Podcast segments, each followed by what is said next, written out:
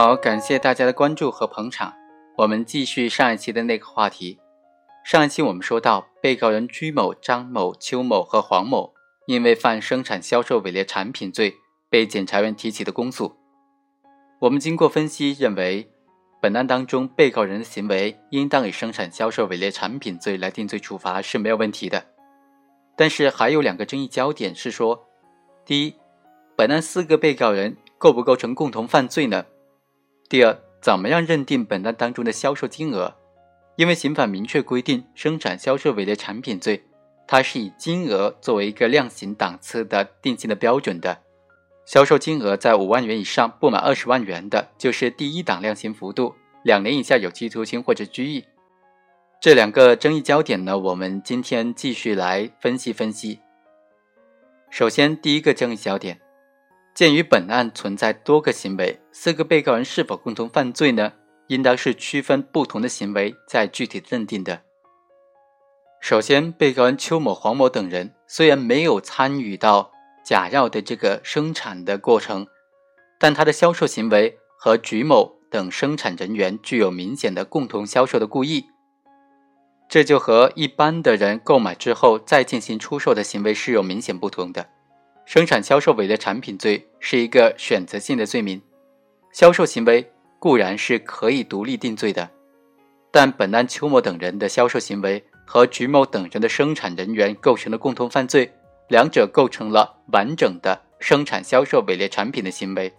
所以应当对邱某、黄某等人的销售行为以生产销售伪劣产品罪来定罪处罚。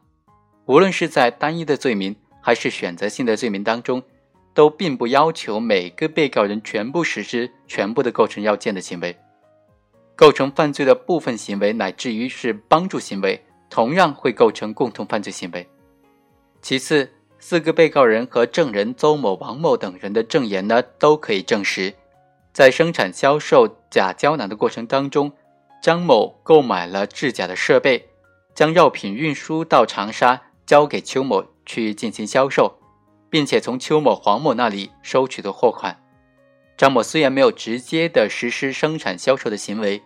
但他的以上行为属于典型的帮助行为，属于共犯理论当中的帮助犯。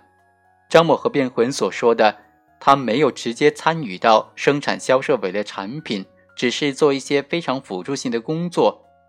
认为张某的行为不构成犯罪呢？这种观点显然是没有道理的。但是考虑到张某只是协助居某进行组织生产和销售的工作，只是辅助的作用，因此判定他认定为从犯是没有问题的。最后，根据查证的事实，并没有证据证实邱某、黄某、邹某和菊某等人具体的这种生产的行为，以及邱某、黄某和邹某等人之间存在这种犯意的联络，因此邱某等等三人只应当对他各自实施的。销售假药、生产假药的行为承担刑事责任。又由于邹某销售假药的金额没有达到五万元，所以对他不应当判处刑罚。第二个争议焦点是关于销售金额该怎么认定的问题。首先，被告人居某的辩护人就提出，居某的销售伪劣产品的数额应当以所实际获得的利润为准。居某、邱某、黄某等销售人员在销售行为上属于共同的销售行为。至于他所获取的所谓的实际利润，仅仅是一个内部的分赃的问题。共同犯罪当中，各个共同犯罪人具体分取的数额对量刑是有意义的，而对定罪只能够是以全部的犯罪事实、全部的犯罪数额来定罪的，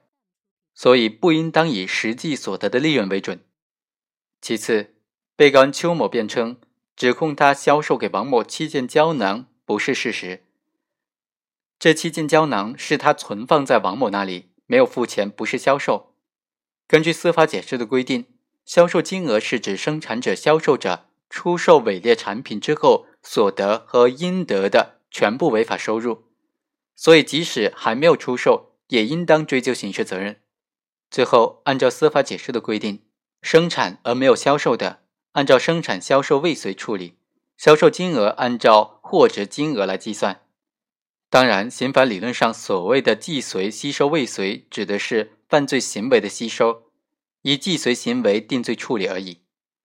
司法解释也明确规定，多次实施生产、销售伪劣产品的行为没有经过处理的，伪劣产品的销售金额或者是货值金额累计计算。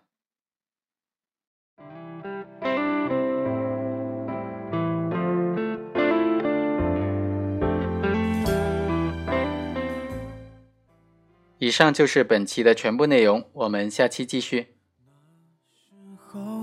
我以为爱的是生活，也算懂得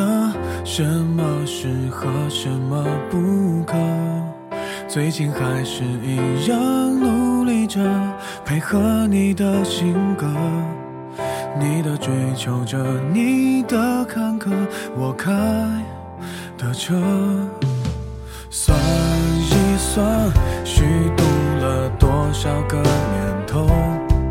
仿佛足够写一套错爱的春秋。如果以后你还想为谁浪费美好时候，眼泪只能在我的胸膛毫无保留。